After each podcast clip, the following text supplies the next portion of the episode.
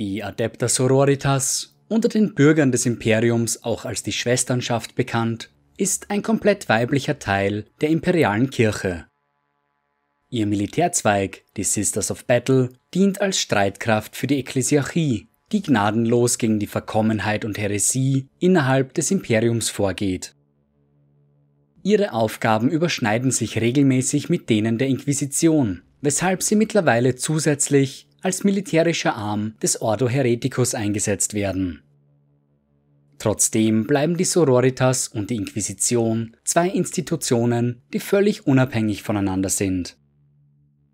Das Adepta Sororitas und die Sisters of Battle werden häufig als ein und dieselbe Institution angesehen, auch wenn es sich bei den Sisters nur um die bewaffneten Einsatzkräfte der Sororitas handelt.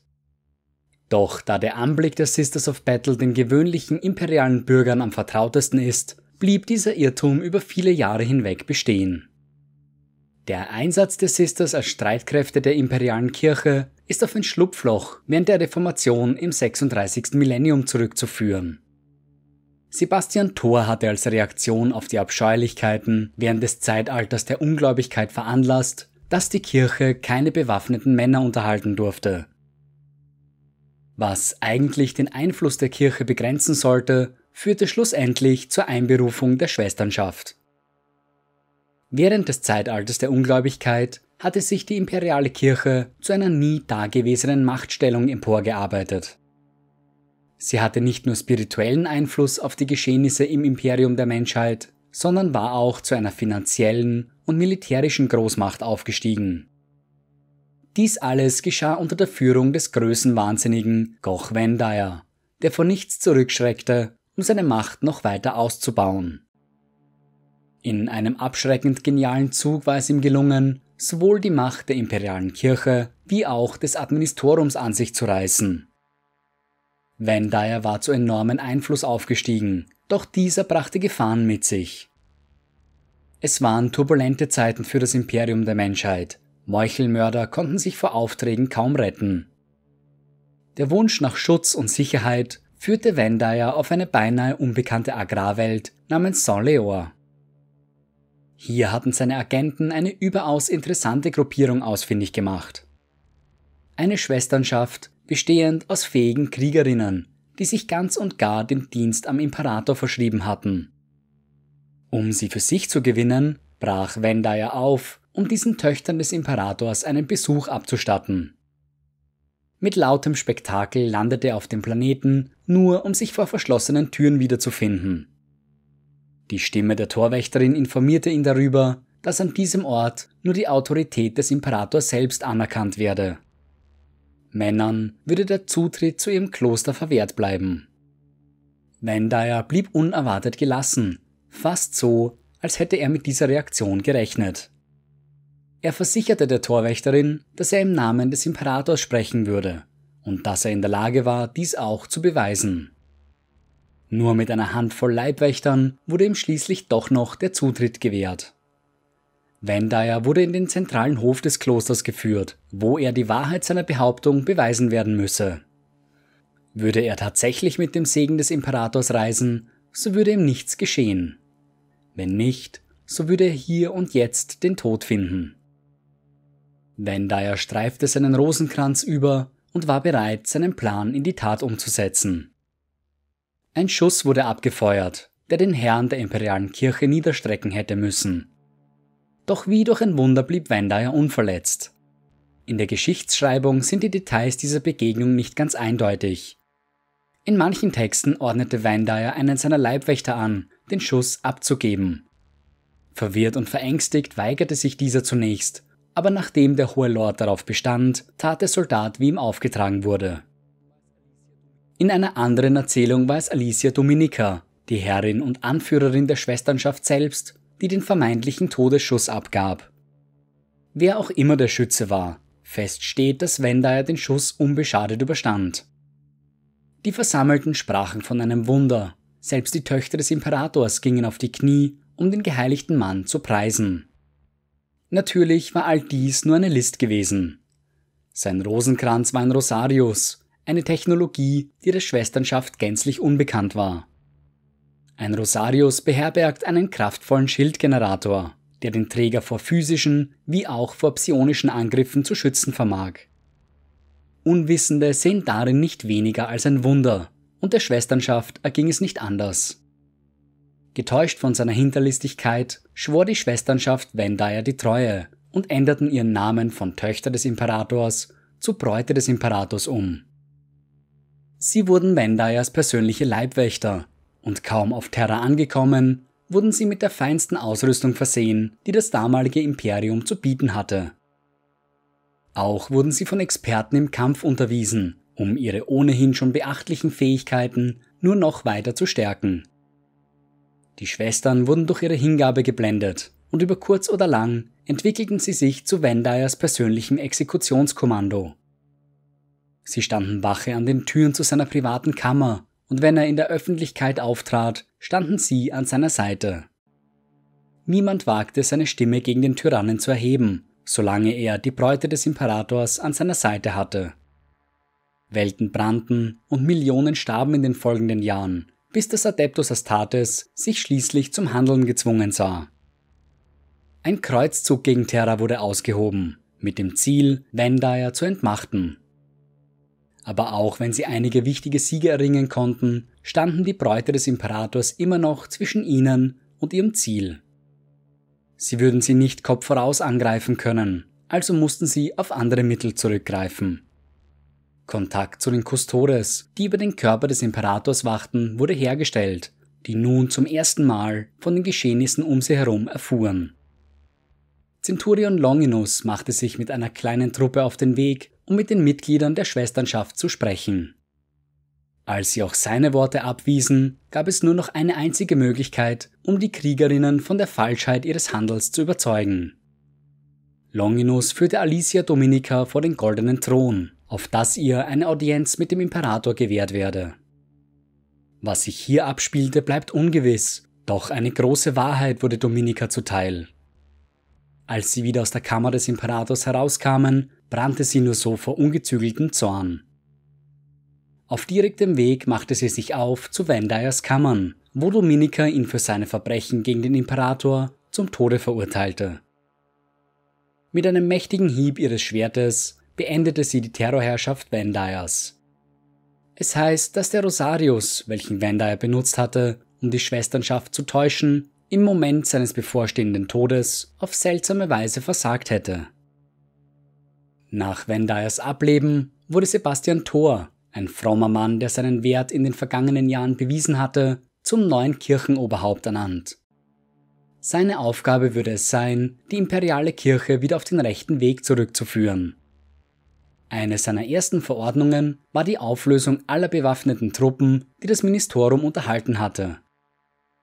Es kam zu dem bekannten Dekret, in dem der imperialen Kirche verboten wurde, bewaffnete Männer zu unterhalten. Was die Schwesternschaft anging, so kehrten sie zu ihrem ursprünglichen Namen zurück und wurden einmal mehr zu den Töchtern des Imperators. Abgesehen davon fühlten sie sich verloren im Angesicht der kürzlichen Entwicklungen und wussten nicht so recht wohin. Die imperiale Kirche, die sich der Nützlichkeit der Schwestern bewusst war, nutzte die Gelegenheit, um sie erneut für ihre Dienste zu rekrutieren. Sie wurden zum neuen Militärzweig des Ministeriums, und da sie technisch gesehen keine bewaffneten Männer waren, widersetzten sie sich auch nicht Thors Dekret. Allerdings war den Mitgliedern der Kirche sehr wohl bewusst, dass sie sich damit dem Gedanken hinter dem Erlass widersetzten und sie bewusst ein Schlupfloch ausnutzten. Doch die Versuchung war zu groß, um die Chance ungenutzt verstreichen zu lassen. Diese neu geschaffene Streitmacht wurde in die Ordo Militaris der Adepte Sororitas umbenannt oder auch Sisters of Battle. Sie wurden beinahe umgehend mit Glaubenskriegen beauftragt, in denen sie gegen die Xenos vorgehen sollten, die die Unruhen im Imperium ausgenutzt hatten. Über die Jahre hinweg wurden sie zum Sinnbild der militärischen Macht der imperialen Kirche. Alicia Dominica führte einige der Kreuzzüge in die äußeren Regionen des Imperiums selbst an, begleitet von jenen Schwestern, die sie damals vor den goldenen Thron begleitet hatten. Silvana, Mina, Lucia, Katharine und Arabelle würden in den kommenden Jahren ihre eigenen Orden innerhalb der Adepta Sororitas gründen und werden heute als Heilige verehrt. Während Thors Reformation wurde eine weitere Organisation gegründet, das Ordo Hereticus. Ursprünglich von der Inquisition gegründet, um Vergehen gegen den imperialen Kult zu bestrafen, wurde ihr Aufgabenbereich ausgeweitet. Von nun an sollten sie auch gegen andere Formen der Häresie, wie zum Beispiel psionische Gräueltaten, vorgehen. Kurz nach der Gründung dieser Gruppierung unterzeichneten die Leiter des Ordo Hereticus und die obersten Schwestern der Sororitas die Einberufung von Nephilim. Dieses Dokument sah vor, dass die Sisters of Battle fortan als Militärzweig des Ordo Hereticus agieren sollten. Die Details dieses Dokuments sind unklar, viele vermuten aber, dass es etwas mit der Offenbarung zu tun hatte, die Alicia Dominica vor dem goldenen Thron erlangte. Andere hingegen sahen in der Einberufung ein Gegengewicht zur militärischen Stärke der imperialen Kirche. Während die Sisters of Battle nur der Kirche unterstellt, wäre ein neuerliches Zeitalter der Ungläubigkeit nicht auszuschließen. Die Ekklesiarchie könnte ein weiteres Mal versuchen, die Macht über das Imperium an sich zu reißen, und mit einer Streitmacht wie der Sisters of Battle hätten sie ein leichtes Spiel.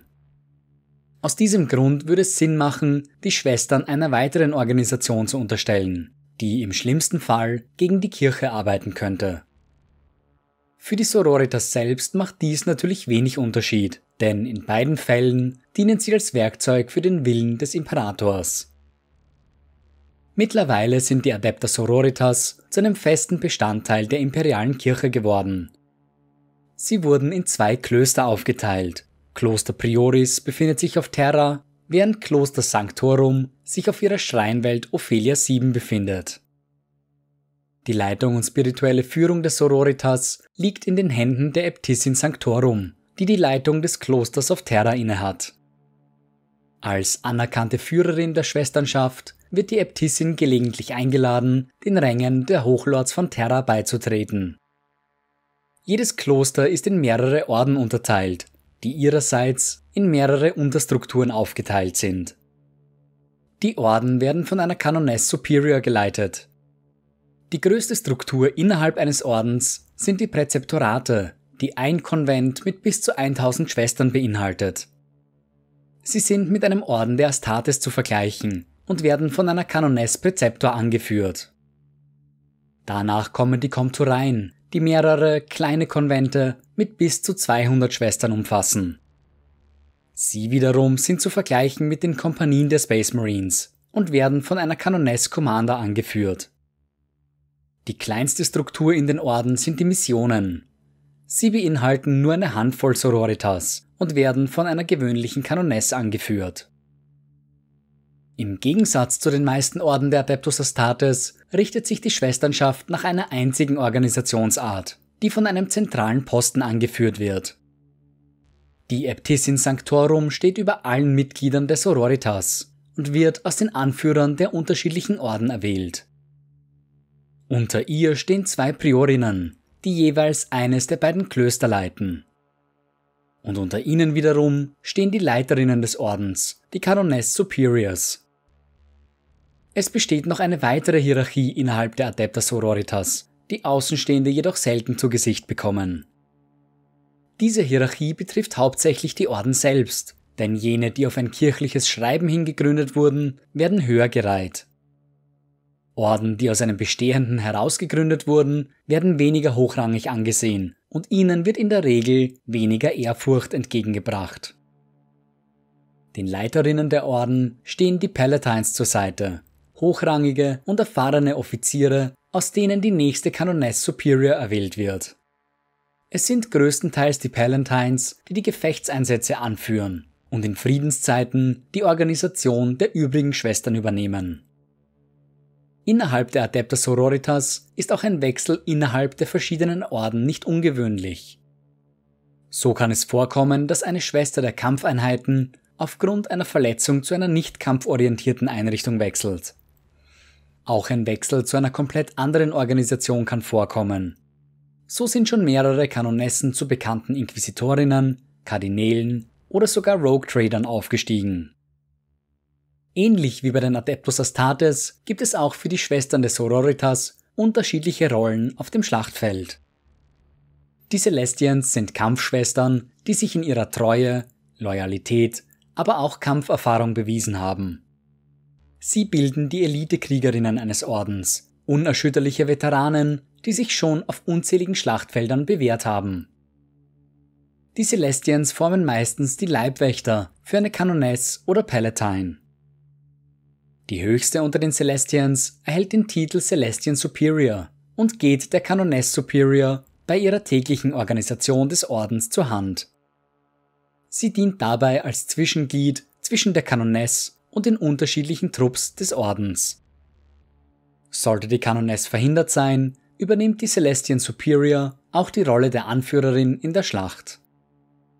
Die Seraphim sind eine weitere Eliteeinheit der Sororitas, die aus den ergebensten Dienerinnen des Imperators besteht.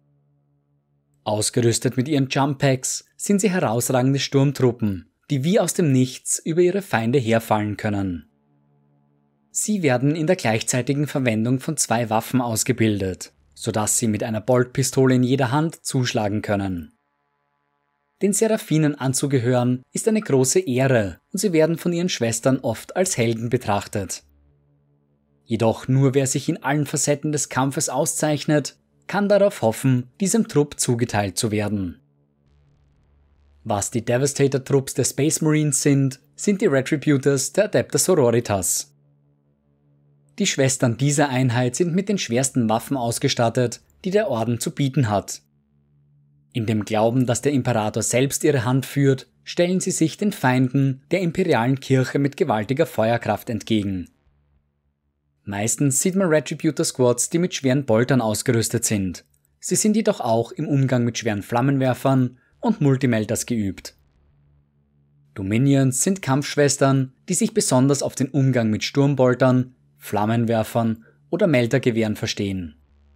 Sie zählen zu den aggressivsten Kriegerinnen, die ein Orden zu bieten hat, angetrieben von dem Verlangen, die Feinde des Imperators zu vernichten. Auch wenn ihr hartes Training ihre Kampfeslust ein wenig gestillt hat, sehnen sich die meisten dennoch danach, an der Spitze jedes Angriffes zu stehen. Deshalb werden sie meistens als Schocktruppen eingesetzt, die der Vorhut einer Sororitas-Streitmacht vorausgeschickt werden. Unter ihrem Sturm sollen feindliche Posten niedergemäht werden, um den restlichen Truppen den Weg frei zu machen. Die Elohim sind Schwestern, die sich im Kampf ausgezeichnet und ihr Blut im Namen des Imperators vergossen haben. Es handelt sich weniger um eine Schlachtfeldrolle als vielmehr eine Auszeichnung, die allen Kriegerinnen der Sororitas zuteil werden kann. Die Mitglieder der Militanten haben sich ebenfalls auf dem Schlachtfeld ausgezeichnet, jedoch nicht nur durch eine einzelne ruhmreiche Tat, sondern durch jahrelange Erfahrung. Militant beschreibt den ersten Rang, den eine Kampfschwester erreichen kann, nachdem sie einem der Orden beigetreten ist. Auch die Sororitas benötigen regelmäßigen Nachschub an Kriegerinnen, weshalb sie zu jeder Zeit Akolyten ausbilden. Es ist nicht ungewöhnlich, dass diese neuen Rekrutinnen einige Zeit in den Rängen der Inquisition dienen, um hier erste Erfahrungen zu sammeln. Hat sich eine Akolytin in ihrem Dienst herausgetan, kann es vorkommen, dass sie von einer höherrangigen Schwester in den Dienst berufen wird. Die meisten Rekruten der Sororitas stammen aus dem Waisenprogramm des Imperiums, dem Schola Progenium. Hier wurden sie von einer der unzähligen Drill-Äbtissinnen bemerkt und ihre Fähigkeiten für ausreichend befunden. Gelegentlich kommt es auch vor, dass geeignete Novizinnen aus anderen Bereichen des Administrorums zur Schwesternschaft transferiert werden. Vor allem die Inquisition stößt hin und wieder auf geeignete Rekrutinnen, wobei solche Transfers eher die Ausnahme als die Regel sind. Nachdem sie als geeignete Novizinnen erkannt wurden, werden sie zu einem der beiden Klöster gesandt, entweder nach Terra oder Ophelia 7. Hier werden sie zahlreichen Prüfungen und Tests unterzogen, um ihre wahre Eignung zu ergründen. Es soll sich herauskristallisieren, welcher Orden am besten zu den Novizinnen passt, dem sie am Ende der Prüfungen und Tests schließlich zugeteilt werden. Doch ganz gleich, wohin es die Rekrutinnen schließlich verschlägt, es erwartet sie weiteres, rigoroses Training. Auch wenn sie einer der nicht kampforientierten Gruppierungen innerhalb des Sororitas zugeteilt werden, so erhalten alle Schwestern doch zumindest ein Grundmaß an militärischer Ausbildung. Nachdem sie ihre Ausbildung beendet haben, schwören sie in einer zeremoniellen Versammlung ihre ewige Treue zum Imperator und werden schließlich der Kanoness oder Palatine ihres neuen Ordens übergeben. Doch auch hier ist ihre Zeit des Trainings und der Prüfungen nicht vorüber, denn eine Schwester der Adepta Sororitas strebt bis zu ihrem Ende danach, sich im Namen des Imperators noch weiter zu verbessern. Die Orden, in die das Adepta Sororitas aufgegliedert ist, spielen eine entscheidende Rolle für das Leben der Schwestern, denn jeder Einzelne kann auf eine lange und ruhmreiche Vergangenheit zurückblicken. Die Militärorden oder Sisters of Battle werden ständig damit beauftragt, Planeten im Namen des Glaubens zu verteidigen oder zurückzuerobern. Auch das Ordo Hereticus setzt die Schwestern regelmäßig als Hexenjägerinnen ein, um die Ketzer aus den Löchern zu vertreiben, in denen sie sich versteckt halten. Ihr Leben in den Orden besteht aus ständiger Indoktrination und immerwährenden Lehren aus dem imperialen Glauben. Auch wenn es mittlerweile Dutzende unterschiedliche Orden gibt, die über die gesamte Galaxie verstreut operieren, so gibt es dennoch sechs von ihnen, die als Hauptorden, Orda Majoris, anerkannt wurden. Drei von ihnen unterstehen dem Kloster auf Ophelia 7, während die anderen drei dem Kloster auf Terra unterstehen. Der Orden der blutigen Rose untersteht Ophelia 7, wurde im 38. Millennium gegründet und ist der heiligen Mina gewidmet. Seit der Öffnung des Großen Risses ist der Orden hauptsächlich im Süden des imperialen Raumes zugegen, um dort gegen geplante Invasionen vorzugehen. Mehrfach haben sich die Schwestern der blutigen Rose, der Schwarmflotte Leviathan und Hydra entgegengestellt, sowie bittere Kämpfe gegen die Thousand Suns geführt. Die Matriarchin des Ordens, die heilige Minna, war bekannt für ihre finstere, grüblerische Natur, aber auch für ihre tödlichen Fähigkeiten in der Schlacht. Legenden sagen, dass sie während der Belagerung Terras zum Zeitalter der Abtrünnigkeit gegen den Anführer der Custodes angetreten war. Das Duell der beiden sei erst durch den vereinbarten Waffenstillstand beendet worden. Ob diese Geschichte der Wahrheit entspricht oder nicht, spielt für die Schwestern des Ordens keine große Rolle. Sie sehen in Minna die Verkörperlichung der kriegerischen Seite der Sororitas. Diese Kampfeskraft zu erreichen, ist das größte Ziel der Schwestern der blutigen Rose. Mina selbst fand ihr Ende im 36. Millennium, als ein Chaoskult sie in einem kleinen Schrein auf der Welt Hydrafur überraschte. Neben ihrem leblosen Körper soll der ganze Schrein von dem Blut ihrer Feinde überzogen gewesen sein.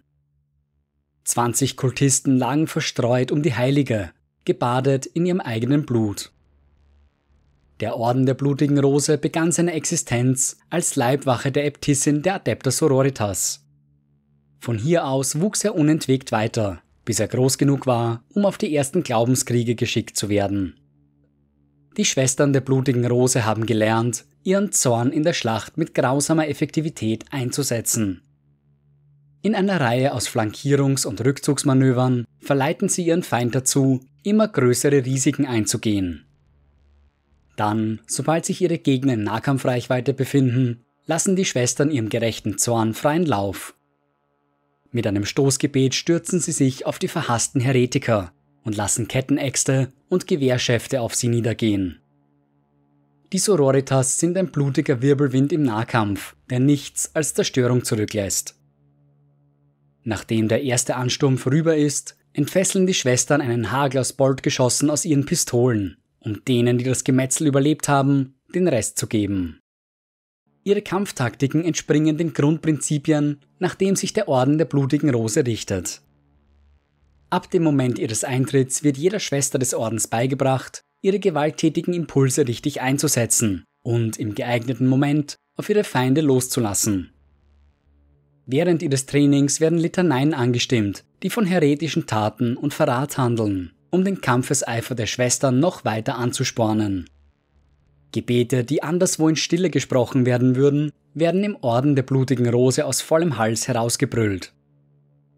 An Orten der Meditation und Selbstreflexion lernen die Sororitas das Feuer der Wut in sich zu entfachen, selbst wenn keiner ihrer Feinde in der Nähe ist. Neben solchen Übungen lernen sie zudem ihre Wut zu fokussieren und mit der explosiven Wucht eines Boltgeschosses freizulassen. Sich von seiner Wut übermannen zu lassen, gilt als eine der größten Sünden des Ordens. Der Orden der heiligen Märtyrerin ist ebenfalls Ophelia VII unterstellt und wurde zu Ehren der heiligen Katharine gegründet. Unter all den militärischen Orden der Sororitas gibt es keinen, deren Anhängerinnen so zahlreich und so weit verbreitet sind wie die der heiligen Märtyrerin. Der Name des Ordens ist unter Aristokraten wie auch gewöhnlichen Bürgern gleichermaßen bekannt. Er entflammt Hoffnung in den Herzen der Gläubigen und Schrecken in denen der Heretikern. Die Schwestern der heiligen Märtyrerin sind bekannt dafür, die Feinde des Imperiums unnachgiebig zu verfolgen und nicht zu ruhen, bis auch der letzte von ihnen vernichtet wurde. Der Orden unterhält zahlreiche befestigte Klosteranlagen, Manche von ihnen gehen auf die Glaubenskriege der heiligen Katharine selbst zurück. Aufgrund ihrer enormen Reichweite wurden Mitglieder des Ordens in den grausamsten Schlachten gesehen, die das Imperium in den vergangenen Jahrhunderten erleben musste. Auf Armageddon stellten sich die Schwestern den Orks von Gaskulmak Uruk-Thraka entgegen, während sie auf Cadia gegen den unendlichen Sturm aus Abadons Gefolgsleuten kämpften. Ursprünglich nannte sich der Orden Orden des flammenden Herzens und wurde zu seiner Gründung noch von der heiligen Katharine selbst angeführt. Die Schwestern des Ordens strebten danach, den rachsüchtigen Geist ihrer Matriarchin zu verinnerlichen, welcher schon unzähligen Feinden des Imperiums den Tod gebracht hatte. Mit dem Orden des flammenden Herzens an ihrer Seite begab sich die heilige Katharine auf immer mehr Glaubenskriege, innerhalb aber auch außerhalb der Grenzen des Imperiums. Jahrzehntelang führte sie ihre Schwestern in den Kampf, sodass sie schließlich zu einer lebendigen Heiligen erklärt wurde. Doch es war während einem dieser Glaubenskriege, dass Katharine ihr Ende fand. Die imperialen Aufzeichnungen sind lückenhaft, sodass die genauen Umstände ihres Todes ungewiss bleiben. Es heißt, dass der Hexenkult von Mestheus für ihr Ableben verantwortlich war doch genaueres bleibt unbekannt. Der Tod der heiligen Katharine überkam die Adepta Sororitas wie eine Schockwelle der Trauer. Viele Orden ordneten wochenlange Totenwachen an, um Katharine zu ehren. Doch ihre Schwestern des flammenden Herzens taten nichts dergleichen. Sie rüsteten sich aus und zogen auf einen endlosen Kreuzzug der Rache. Zu Ehren ihrer gefallenen Matriarchin nannten sie ihren Orden in Orden der heiligen Märtyrerin um und sind seitdem bestrebt, ihren Tod zu rächen. Auf dem Schlachtfeld sind die Schwestern der heiligen Märtyrerin eine Naturgewalt, die Katharins brennenden Eifer und Entschlossenheit widerspiegelt. Sie gehen oft zu einem breit gefächerten Frontalangriff über, um ihren Feinden keinen sicheren Ort des Rückzugs zu gewähren. Dennoch sind sie keine blinden Berserker, denn ihre Matriarchin war eine fleißige Studentin der Militärtaktiken. So sind die Schwestern in der Lage, von einer Taktik nahtlos zur nächsten zu wechseln, um ihren Feinden keine Verschnaufpause zu gewähren. Mit dem Tod der heiligen Katharine hat sich in ihrem Orden ein Kult des Märtyrertums etabliert, der selbst verglichen mit den restlichen Sororitas einzigartig ist. Alle Schwestern der Adepta Sororitas wissen, dass der Tod im Namen des Imperators die höchste Ehre ist, die einem zuteil werden kann. Doch der Orden der heiligen Märtyrerin bringt diesen Glauben zu neuen Höhen, so dass seine Mitglieder fast so scheinen, als hätten sie eine Sehnsucht nach dem Tod. Auf dem Schlachtfeld stürzen sich von ihrem Trupp abgeschnittene Schwestern ohne Zögern auf ihre Feinde, während sich Klingen und Kugeln in ihr Fleisch bohren. Solch noble Tode werden von ihren Schwestern mit zurufender Bewunderung belohnt, denn ihr Glaube ist felsenfest. Dabei preisen sie nicht nur jene mutigen Seelen, die aus ihrem eigenen Orden entspringen. Egal ob Space Marine, Anhänger des Omnissiah oder gewöhnlicher imperialer Soldat, wer im Namen des Imperators sein Leben lässt, dem wird die höchste Ehre zuteil, die der Orden der heiligen Märtyrerin zu bieten hat. Ihre Namen werden in die Hymnen der Vergeltung aufgenommen und vor jeder Schlacht von den Schwestern besungen. Der Orden des tapferen Herzens ist der dritte Orden, der Ophelia VII untersteht. Er wurde zu Ehren der heiligen Lucia im 36. Millennium gegründet. Die Schwestern dieses Ordens sind der Ansicht, dass sie noch immer Buße für die Geschehnisse während des Zeitalters der Abtrünnigkeit leisten müssen. Die Adepter Sororitas hatten Goch Vendayer in seinen abscheulichen Plänen unterstützt und Vergebung für diese Sünde müsste noch hart erarbeitet werden. Wie auch ihr Schutzpatron, die heilige Lucia, sind die Schwestern des tapferen Herzens äußerst bußwillig. Sie sind ständig bereit, selbst für die kleinsten angeblichen Sünden Buße zu leisten. Nirgendwo anders findet man so viele Repentia-Schwestern wie hier. Aufgrund ihrer Geschichte sind die Schwestern des tapferen Herzens besonders misstrauisch jenen gegenüber, die von sich behaupten, im Namen des Imperators zu sprechen. Nach der Öffnung des großen Risses fanden sich viele Klosteranlagen des tapferen Herzens abgeschnitten von Terra wieder. In die Dunkelheit gezerrt, müssen sie immer und immer wieder mit einfallenden Drukari oder Dämonen fertig werden.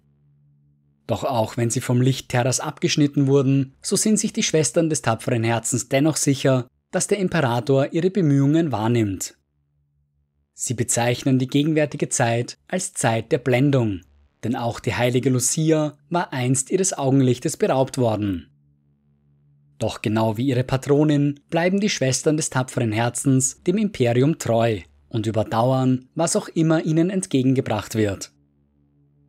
Sowohl im Kampf wie auch in ihrem alltäglichen Leben richten sich die Schwestern an ein Credo der Nachsicht und des Stoizismus. Ihre Praktiken richten sich nach ihrer Patronin der heiligen Lucia, der nachgesagt wird, unter Dominikas Leibwächtern ein Leuchtturm der Konstanz gewesen zu sein. Sie war der ausbalancierte Ausgleich zu Katharins brennendem Eifer. Als die Klöster aufgeteilt wurden, schrieb der Bischof Alexis XII dass der Orden des tapferen Herzens der Amboss sein sollte, auf dem der Orden des flammenden Herzens ihre Feinde zerschmetterte. Doch der Orden des tapferen Herzens ist dabei bei weitem kein rein defensiver Orden. Sie gehen aktiv auf Kreuzzüge, um Hexerei und Mutation zu vernichten, wo auch immer sie ihnen begegnen. Die Schwestern sind bereit, unter den schlimmsten nur denkbaren Konditionen zu kämpfen, denn für sie ist dies ebenfalls eine Form der Buße.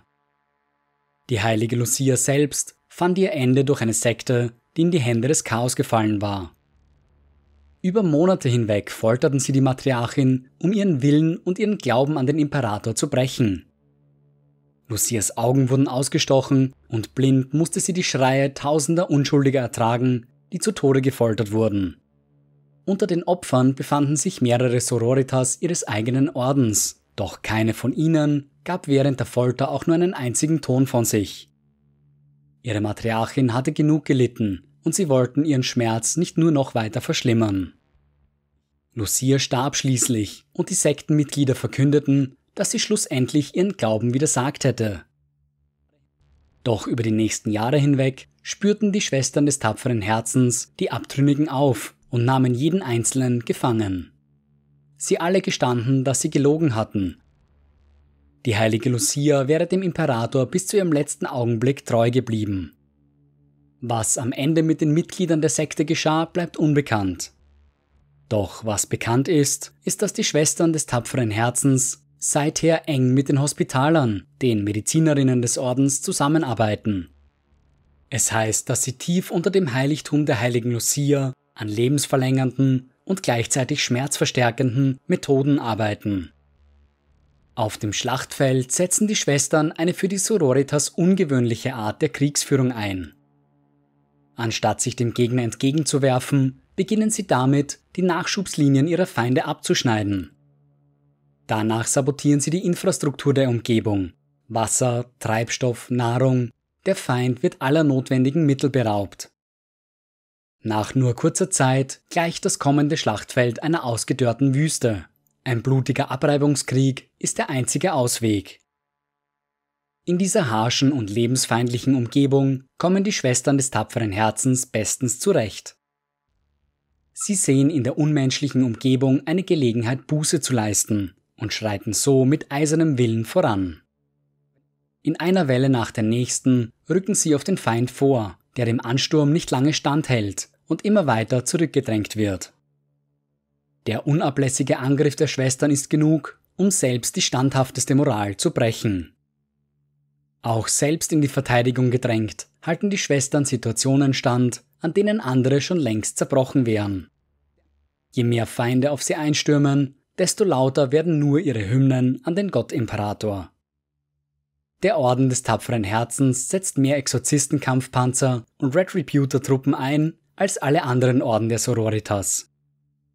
Dank deren weitreichender Feuerkraft dezimieren sie ihre Feinde lange bevor sie zu einer echten Gefahr werden.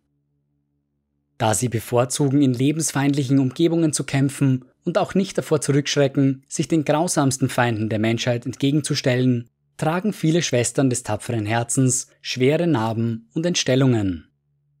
Verwundungen im Kampf werden als Ehrenabzeichen gesehen, erinnern sie die Schwestern doch an das Leiden der heiligen Lucia. Wer im Kampf sogar ein Auge verliert, wird als wahrhaftig gesegnet angesehen, gleicht es doch dem Märtyrertum ihrer Matriarchin.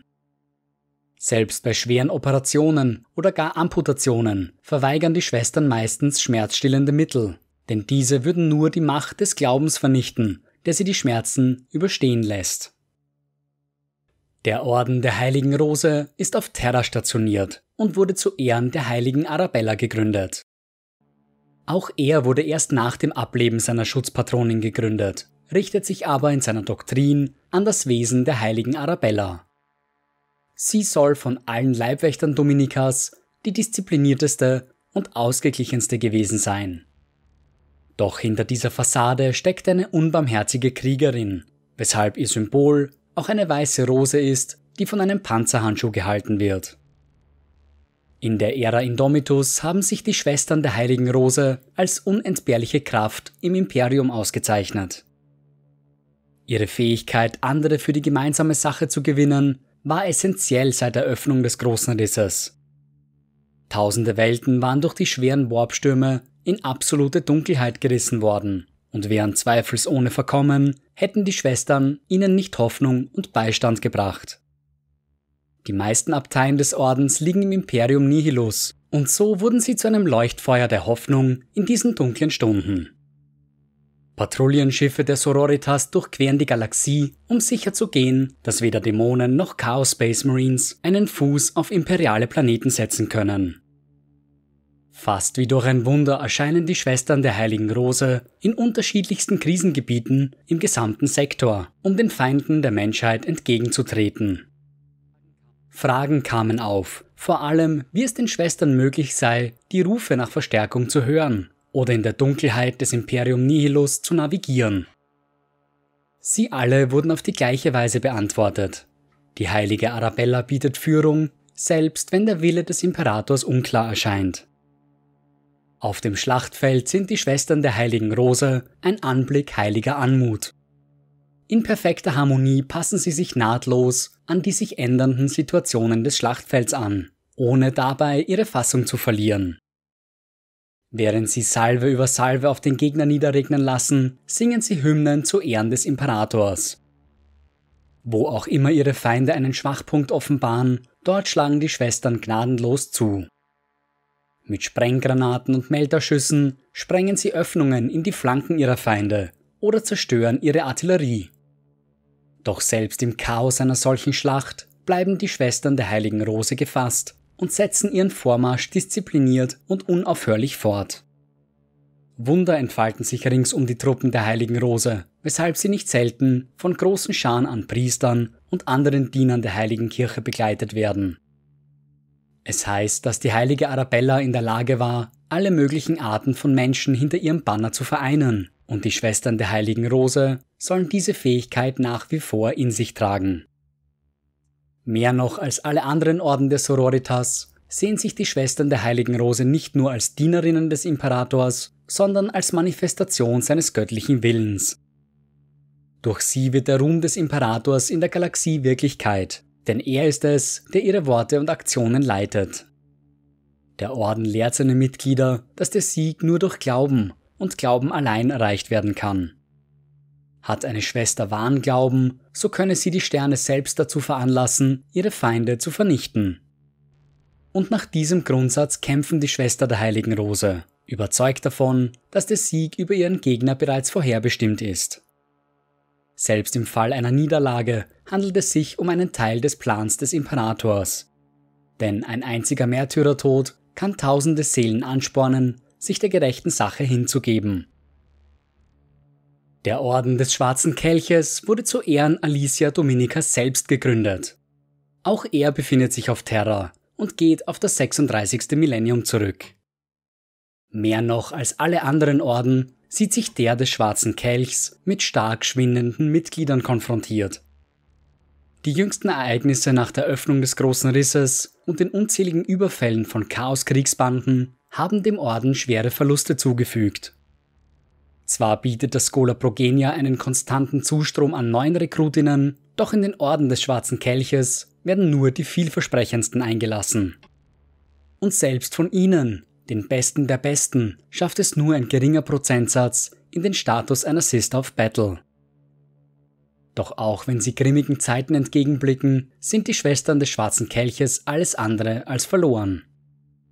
Jede einzelne von ihnen ist eine Expertin, sowohl in der Handhabung ihrer Waffen wie auch ihres Glaubens.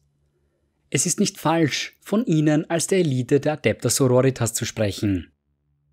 Schon zur Zeit seiner Gründung galt der Orden des Schwarzen Kelches als Musterbeispiel, an dem alle anderen Orden gemessen werden sollten. Alicia Dominica agierte zu jener Zeit als Anführerin der gesamten Sororitas, und die Schwestern ihres Ordens gaben alles, um ihrem leuchtenden Beispiel zu folgen. Sie bewiesen eine spirituelle und militärische Disziplin, an die kein zweiter herankommen konnte. Auf dem Schlachtfeld wurden sie zum Sinnbild für die Lehren des Imperators und sie hielten sich strikt an die von ihm ausgelegten Gesetze und Regeln. Jede Schwester des Schwarzen Kelches strebt danach, die Perfektion Alicia Dominicas nachzuahmen, denn sie hatte sich schon mehrfach als Champion des Imperators ausgezeichnet. Während sich andere Orden um die weit entfernteren Gebiete des Imperiums kümmerten, war der Orden des Schwarzen Kelches vor allem im Segmentum Solar aktiv. Sie zogen von Planet zu Planet um Mutanten oder versteckte Chaoskulte aufzuspüren und zu vernichten. Schreinwelten, die von aggressiven Xenos besetzt worden waren, wurden belagert und schlussendlich aus ihrem Griff befreit. Doch nicht nur die Feinde von außen mussten den schwarzen Kelch fürchten, denn auch planetare Gouverneure oder Offiziere der imperialen Garde, die sich vom imperialen Credo abgewandt hatten, wurden zur Rechenschaft gezogen. Prediger und Konfessoren wurden gerufen um an den Unrechtschaffenen ein Exempel zu statuieren. Kein Sünder war sicher unter dem wachsamen Blick Alicia Dominicas. Nach jahrzehntelangem treuem Dienst fiel Dominica schließlich während der Schlacht um den Planeten Friedeswide. Sie hatte hunderte Schüsse überstanden, doch ein fataler Treffer durchbohrte ihr Herz. Nicht seit dem Tod von Sebastian Thor hatten die Glocken des kirchlichen Palastes mit solcher Trauer geläutet. Auch heute noch gedenken die Schwestern des Schwarzen Kelches ihrer Gründerin. Ihre Rüstungen gleichen jenen, die die Töchter des Imperators einst trugen und haben sich über die Jahrhunderte kaum verändert. Ihr Symbol zeigt einen flammenden schwarzen Kelch, in dem ein menschlicher Schädel zu sehen ist. Dies soll das geheime Wissen symbolisieren, welches Alicia Dominica vor so vielen Jahren vor dem goldenen Thron zuteil wurde. Der Orden des silbernen Leichentuchs ist der letzte der großen Orden und ist ebenfalls auf Terra stationiert. Er wurde zu Ehren der heiligen Silvana gegründet. Ein Großteil der Abteien des silbernen Leichentuchs wurden bis vor kurzem für verloren gehalten, denn sie befinden sich im Imperium Nihilis, der dunklen Seite des großen Risses. Als die Ströme des Chaos sich über das Universum ergossen, verlor das Imperium Kontakt zu vielen seiner Welten. Das Administorum musste mit dem Schlimmsten rechnen, doch je weiter der Indomitus Kreuzzug unter Rubut Gilliman vordrang, desto häufiger trafen sie auf die Schwestern des silbernen Leichentuchs. Sie kämpften auf zahlreichen Planeten und verteidigten seine Einwohner gegen marodierende Chaosbanden. Die Mentalität, sich für die Schwächeren aufzuopfern, haben die Schwestern von ihrer Matriarchin, der heiligen Silvana, übernommen. Ihr werden zahlreiche selbstlose Taten nachgesagt, und sie war eine der ersten, die einen Kreuzzug im Namen des Imperators anführte. Doch sie fand ihr Ende, bevor sie auch nur einen einzigen Glaubenskrieg austragen konnte. Ein Todeskult-Assassine hatte sie vergiftet, und ihr Körper war im innersten Heiligtum des Klosters auf Terra aufgebahrt worden. Doch nach einer Woche verschwand ihr Körper auf unerklärliche Weise. Zurück blieb nur der silberne Abdruck ihrer Knochen auf ihrem Leichentuch, welches heute als heiliges Relikt verehrt wird. Wer den Anschlag auf die heilige Silvana beauftragt hatte, bleibt bis heute unbekannt. Manche meinen, es handelte sich um einen Agenten des verstorbenen Goch Vendire, während andere auf die Alpha-Legion deuten. Kurz nach ihrem Ableben wurde Silvana zur Heiligen erklärt. Ihr selbstloser Geist und stoischer Wille leben in ihrem Orden weiter. Silvana hatte den Ruf, nur selten zu sprechen, denn sie war der Auffassung, dass Taten mehr über den Willen eines Kämpfers aussagen als Worte. Gleichermaßen sprechen auch die Schwestern des silbernen Leichentuchs selten und können sich mit unzähligen Heldentaten auf dem Schlachtfeld rühmen. Sie führen eine außergewöhnlich große Zahl an Seraphinen in die Schlacht, die zum Sinnbild ihres Glaubens geworden sind. Es wird ihnen nachgesagt, meist ohne großen Plan in die Schlacht zu ziehen, sondern sich ganz auf den Willen des Imperators zu verlassen. Sie schlagen blitzschnell dort zu, wo sich eine Schwachstelle zeigt, nur um sich dann ebenso schnell wieder zurückzuziehen. Da sie oft tief in Feindesland vordringen, finden sich die Schwestern des silbernen Leichentuchs oft von Feinden umstellt wieder. Doch anstatt zu verzweifeln, sind es diese Gelegenheiten, in denen ihr Glaube am hellsten strahlt. Sie sprechen ein Gebet zur heiligen Silvana, während feindliche Geschosse wie durch ein Wunder von ihren Rüstungen abprallen und sich die Schwestern ihren Weg in die Freiheit bahnen. Sie kämpfen regelmäßig gegen übermächtige Feinde und zum Erstaunen der meisten gehen sie aus den Kämpfen meist siegreich hervor. Zahlreiche Legenden ranken sich um Schwestern des silbernen Leichentuchs, die unmögliche Taten vollbracht und unbezwingbare Feinde bezwungen haben. Diese Legenden entspringen dem Glauben des Ordens, dass Taten mehr wert sind als Worte. Dies geht sogar so weit, dass sie untereinander kaum ein Wort wechseln. In völliger Stille stehen die Schwestern Seite an Seite im Trainingshof, während sie rigorose Waffenübungen abhalten. Auch der Tod einer Schwester wird mit Stille entgegengenommen. Es gibt keine Worte der Trauer, keine Gebete, die sie auf ihrem Weg begleiten sollen. Viele Priester glauben, dieses Verhalten komme daher, dass die Schwestern des silbernen Leichentuchs Trauer als einen Luxus ansehen. Erst wenn der letzte Feind der Menschheit gefallen ist, haben die Schwestern Zeit, ihre Gefallenen zu beklagen. Neben diesen sechs großen Orden, den Order Majoris, gibt es mittlerweile zahlreiche kleinere, die aus ihnen hervorgegangen sind. Diese Order Minoris finden sich überall in der Galaxis, oft bestehend aus nicht mehr als einer einzigen Garnison. Doch neben den militärischen Orden der Adepta Sororitas gibt es auch noch zahlreiche Orden, die sich mit anderen Aspekten des Glaubens und des imperialen Alltags beschäftigen. Auch wenn sie in der Regel nicht an der vordersten Front zu finden sind, sind diese Orden mindestens genauso wichtig wie die der Sisters of Battle. Die Hospitalerorden haben sich auf Heilung und die Bereitstellung von medizinischer Versorgung spezialisiert. Novizinnen, die ein Talent für die Heilung anderer zeigen, werden meist auf direktem Weg zu den Hospitalern transferiert. Das Leben in diesen Orden ist keineswegs einfacher als das in den Kampforden, denn auch die Hospitaler sind meistens in den schlimmsten Kriegsgebieten des Imperiums zu finden. Aus Notlazaretten heraus versorgen sie die Wunden von einfachen Bürgern und Soldaten gleichermaßen. Oft begleitet eine große Zahl Hospitaler die Armeen der imperialen Garde und die Flotten der Kreuzzüge.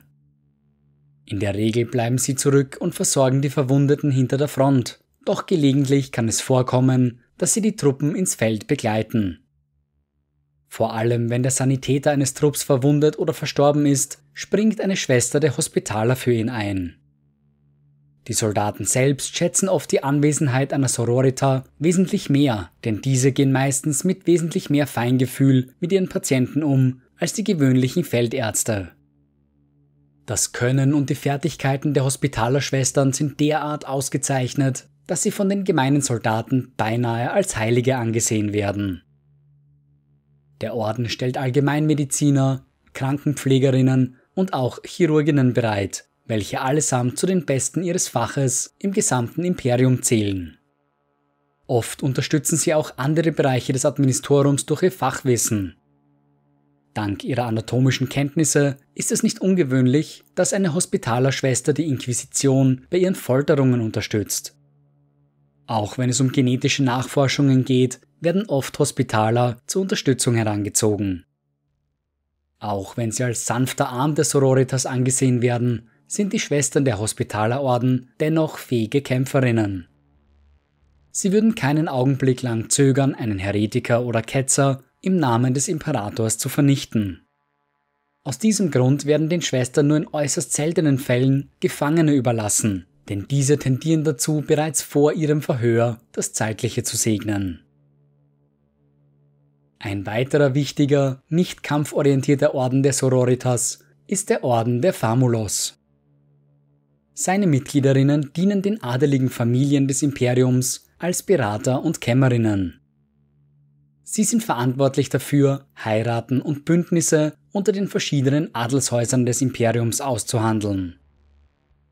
Es ist auch ihren diplomatischen Fähigkeiten zu verdanken, dass die meisten Rivalitäten zwischen den Häusern bereits im Keim erstickt werden. Wo Schwestern der Famulos ihr Werk verrichten, dort verbessern sich sowohl die Handelsbeziehungen mit anderen Häusern als auch der Reichtum und Wohlstand der gesamten Region. Ihre Dienste sind daher sehr begehrt und die Adelshäuser nehmen oft schwere Hindernisse auf sich, um die Aufnahme einer Famulos zu erwirken. Junge Schwestern, die ein besonderes Talent für Kommunikation besitzen und in Stresssituationen einen klaren Kopf behalten, werden meist den Famulos zugeteilt. Anders als andere Sororitas erhalten sie eine Ausbildung in kritischem Denken, Etikette sowie Ökonomie. Ist ihre Ausbildung weit genug fortgeschritten, werden sie zu unterschiedlichen Adelshäusern geschickt, um dort ihren Dienst zu versehen. Aus der Sicht der Adeligen helfen die Famulos ihnen dabei, ihr eigenes Haus voranzutreiben. Dies ist allerdings nur auf der Oberfläche richtig, denn die wahre Aufgabe einer Famulos besteht darin, die Entscheidungen der Adelshäuser in eine bestimmte Richtung zu lenken. Es geht weniger darum, was am besten für das jeweilige Adelshaus ist, sondern darum, welche Aktion am besten für das gesamte Imperium ist. Sie führen aber noch eine zweite, geheimere Aufgabe im Hintergrund aus, die sie selbst vor anderen Sororitas geheim halten. Schwestern der Famulos sorgen sich schwer um die genetische und spirituelle Reinheit der Menschheit, weshalb sie eng mit der Inquisition, vor allem dem Ordo Hereticus, zusammenarbeiten. Die Famulos besitzen umfangreiche Aufzeichnungen über die Blutlinien der verschiedenen Adelshäuser. Gepaart mit den Unterlagen der Hospitalern bedeutet dies, dass die Adeligen über Generationen hinweg überwacht werden können. Das wiederum bedeutet, dass der Ordo Hereticus Heretiker über Generationen hinweg zurückverfolgen kann und Familien mit einer Anfälligkeit für ketzerische Subjekte streng überwacht. Die Famulos sind auch eng mit der Entdeckung von Heiligen verbunden, sowohl jenen, die bereits verstorben sind, wie auch lebendigen Heiligen. Dank ihrer umfangreichen Aufzeichnungen ist es den Famulos bereits mehrfach gelungen, lebendige Heilige zu benennen, noch bevor diese geboren wurden. Der dritte große nicht kampforientierte Orden der Sororitas ist der Orden der Dialogus. Sie zählen zu den gebildetsten Gelehrten des gesamten Imperiums, vor allem in dem Bereich von menschlicher und Xenoslinguistik. Es ist ihre Aufgabe, die unzähligen Dialekte des Imperiums zu übersetzen, sowie die Inquisition bei der Identifizierung längst vergessener Schriften zu unterstützen. Das Imperium ist gigantisch und ebenso vielzählig wie seine Bewohner sind auch die Sprachen, die in ihm gesprochen werden. So gut wie jeder Planet hat einen einzigartigen Dialekt, auch wenn sich niederes Gotisch als Standardsprache durchgesetzt hat. Eine durchschnittliche Schwester dieses Ordens beherrscht in der Regel mehrere hundert Dialekte sowie einige Codchiffre und mehrere Xenos-Sprachen. Ihre Reinheit hat sie zu einigen der wenigen Individuen im Imperium gemacht, die sich mit Eldari unterhalten können, ohne von deren Worten manipuliert zu werden.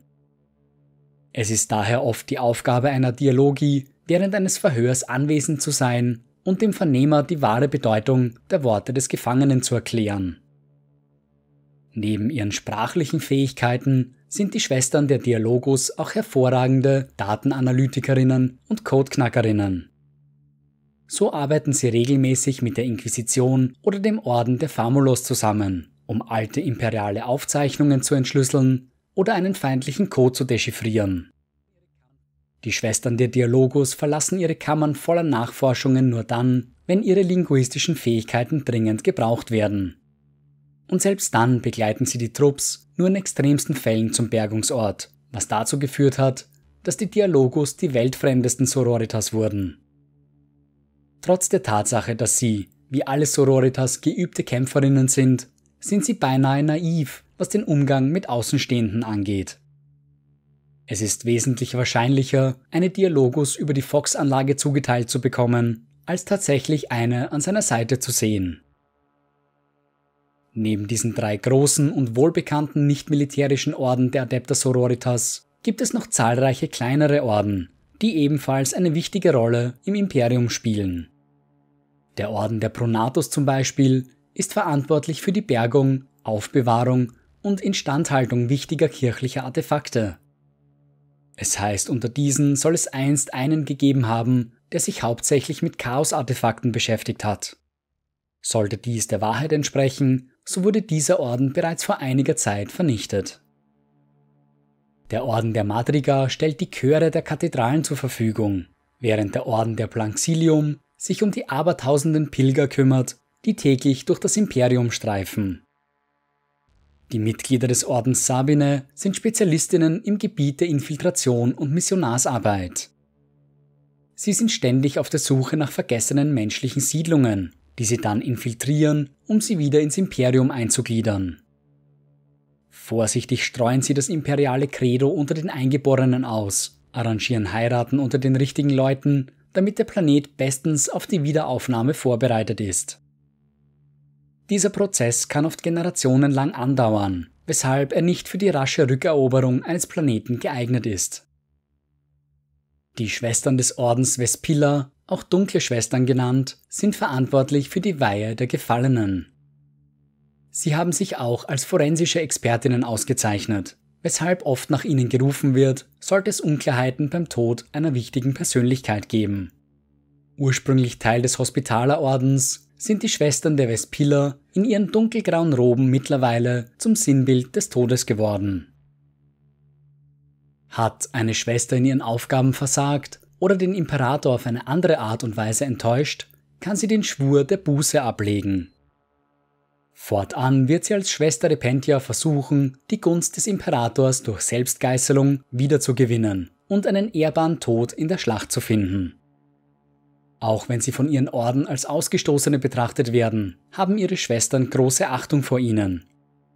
Sie sehen in den Repentia Pilger auf der Suche nach Absolution und einem ehrbaren Tod im Namen des Gottimperators. Beichten und Gebete sind ebenso Teil des Alltags einer Repentia wie Waffenübungen und Kampftraining. Im Kampf ziehen sie gemeinsam in die Schlacht, angeführt von einer Herrin der Buße. Sie urteilt über die Schwestern und es kann vorkommen, dass sie einer Repentia nach einer Schlacht die Absolution erteilt. Jene wenigen, die für ihre Sünden gebüßt haben und zu ihren Orden zurückgekehrt sind, werden von den übrigen Schwestern mit hoher Ehrfurcht betrachtet. Wie auch den Astartes stehen den Sororitas verschiedenste Ausrüstungen bereit, die ihnen während ihren Einsätzen zugutekommen sollen. Ihre primäre Schusswaffe ist der Bolter des Godwin-Diaz-Schemas.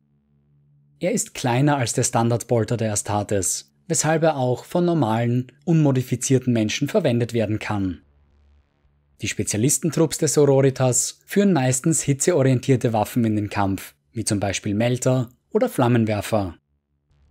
Zu ihrem Schutz tragen die Schwestern modifizierte Powerrüstungen, die denen der Space Marines nicht unähnlich sind da ihnen aber das Carapax-Implantat fehlt, sind die Sororitas nicht in der Lage, die Rüstungen auf dieselbe Weise zu nutzen wie die Astartes. Als Nahkampfwaffe tragen die Schwestern meistens Kettenschwerter, während die Repentia in der Regel die gigantischen, zweihändigen Eviscerator-Kettenwaffen führen. Was den Truppentransport angeht, so setzen auch die Sororitas auf den altbewährten Rhino. Die Variante der Sisters of Battle ist grundsätzlich die gleiche, die auch die Astartes verwenden, mit dem einzigen Unterschied, dass die Rhinos der Schwestern reicher verziert sind. Symbole der Frömmigkeit prangen auf allen Seiten des gepanzerten Fahrzeugs und seine Türen sind meistens mit dem Siegel Sororitas, dem Zeichen der Schwestern, versehen. Wenn die Sororitas es mit einer großen Anzahl an Feinden zu tun bekommen, setzen sie meist auf die Emulator-Kampfpanzer. Sie basieren auf dem Chassis des Rhino, sind aber mit zwei schweren Flammenwerfern ausgestattet. Emulator sind besonders vielseitige Fahrzeuge, denn je nach Umständen können sie mit schweren Boltern oder Multimelter ausgestattet werden. Auch ihre Transportfähigkeiten bleiben ihnen erhalten, weshalb sie in der Lage sind, Trupps der Sororitas tief hinter feindliche Linien zu führen. Wenn schwere Feuerkraft benötigt wird, so setzen die Sisters of Battle meistens auf Exorcist-Panzer. Ähnlich wie die Whirlwind-Panzer der Astartes sind auch die Exorcist-Panzer in der Lage, schwere Feuerkraft auf beachtliche Distanz zu entfesseln. Ihre Technologie stammt jedoch aus lang vergangener Zeit und wird heute kaum mehr verstanden. Dies führt dazu, dass sie auf dem Schlachtfeld nicht immer die zuverlässigste Wahl sind und auch ansonsten ständig von Techpriestern gewartet werden müssen. Wie auch die anderen Fahrzeuge des Sororitas ist der Exorcist mehr als ein reiner Gefechtspanzer. Auf dem Schlachtfeld wird er zu einem Schrein der Anbetung, über und über geschmückt mit heiligen Symbolen und Reliquien. Pentient Engines sind Kriegsgeräte, die sich ausschließlich bei den Sisters of Battle finden lassen. Diese Kampfläufer, die meistens mit schweren Nahkampfwaffen oder Flammenwerfern ausgestattet sind, gleichen auf den ersten Blick den Dreadnoughts der Space Marines. Doch der Hintergrund dieser Maschinen könnte unterschiedlicher nicht sein.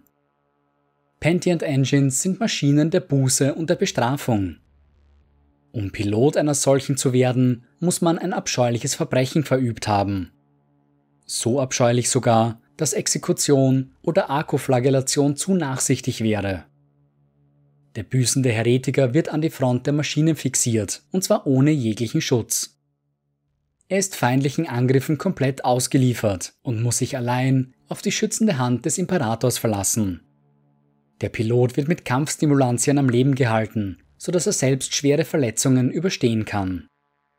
Der fanatische Wunsch nach Vergebung treibt die Piloten und ihre Maschinen vorwärts, wo sie sich wie besessen auf ihre Feinde stürzen. Die Sisters of Battle sehen es als ihre heilige Pflicht an, neben diesen Sündern in die Schlacht zu ziehen. So wollen sie die letzten Momente der Heretiker miterleben, in der Hoffnung, dass sie für ihre Vergehen gerechte Buße leisten können.